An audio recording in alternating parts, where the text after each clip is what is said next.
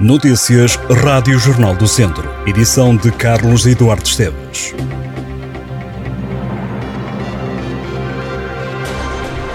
Tarde de Taça de Portugal de futsal, entram em campo três equipas do distrito de Viseu. Começa o São Martinho de Mouros, a equipa de Rezende joga em Torres Vedras, diante do Torriense, a partir das quatro da tarde. O ABC Nelas entra em campo às cinco e meia, os nelenses defrontam fora de casa o Arnal. Pelas seis da tarde, o Viseu 2001 joga fora contra o Juventude Fiães. No handball masculino, primeira divisão, o Académico Viseu defronta o Vitória Futebol Clube em Guimarães, jogo marcado para as 6 da tarde. À mesma hora, a equipa feminina da Academia de Handball de São Pedro do Sul defronta fora de portas o Alavário, também para a primeira divisão, neste caso, de handball feminino.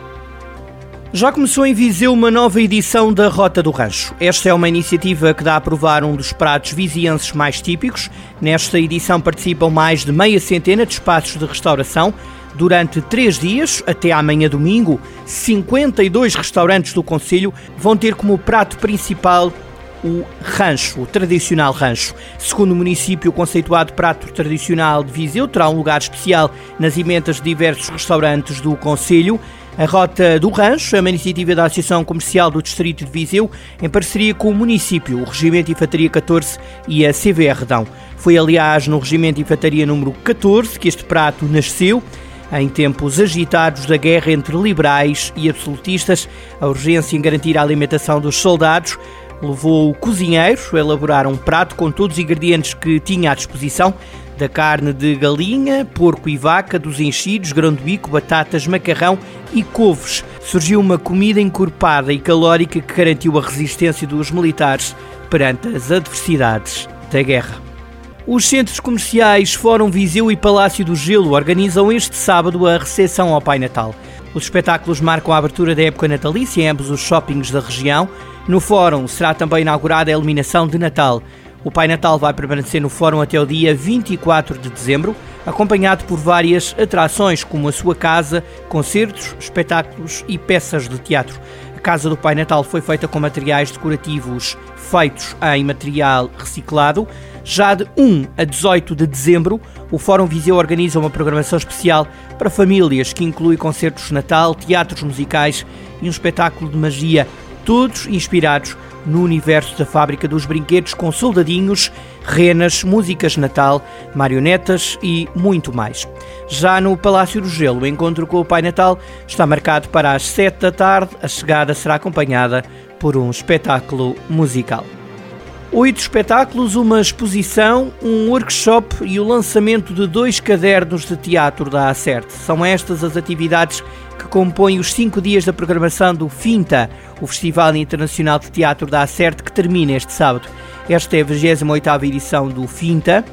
Para encerrar, o palco será de Unaninha, da companhia La Ruse Teatro, Calma, do artista Guilhem Alba e Salto Vocal, do artista belga Bernard Marsoui. O Finta faz também fora dos palcos e nesse âmbito quem passar pelo festival pode ver a exposição de cena em cena de Marta Fernandes da Silva. Este ano, o Trigo Limpo Teatro Acerte não apresenta nova peça no Finta. A companhia da casa era para estrear Frida Kahlo, a filha da Grande Manhã, mas questões técnicas adiaram a apresentação do espetáculo que deverá subir ao palco a 26 de novembro. O mercado magriço está de volta a Penedono. Para este sábado, o cartaz musical é dominado pela atuação das Sete Saias e de Leandro. Vão ser ainda entregues os galardões do concurso da castanha. Durante este dia há diversas provas de cogumelos. Amanhã, domingo, é o último dia do mercado magriço, com um agosto convívio marcado para as 8 da noite. O mercado magriço de Penedono é uma montra das diversas atividades do Conselho, como o setor agrícola, a pecuária, o artesanato, o setor empresarial, o corporativismo, a gastronomia. Ora, o certame pretende ainda promover as castanhas que são produzidas no município mais pequeno do distrito de Viseu. O livro de Aquilino Ribeiro, Estrada de Santiago, vai ser reeditado e apresentado a 18 de novembro no Expo Salão de Sernancelho, a terra natal do escritor. A apresentação vai contar com a presença do político, advogado e comentador Luís Marques Mendes, que assinou o prefácio da nova edição. A obra é lançada no ano em que se comemoram os 100 anos da primeira publicação do livro, que sofreu várias alterações ao longo do tempo. A novela Malhadinhas, outra das obras-primas de Aquilino Ribeiro, inicialmente fez parte de Estrada de Santiago, mas passou depois a ser publicado em separado. Estrada de Santiago é editado pela Bertrand, que iniciou em 2016 a reedição das obras mais emblemáticas de Aquilino, que se encontram esgotadas em parceria com a família do escritor e as autarquias de Sernancelho, Moimenta da Beira e Vila Nova de Paiva.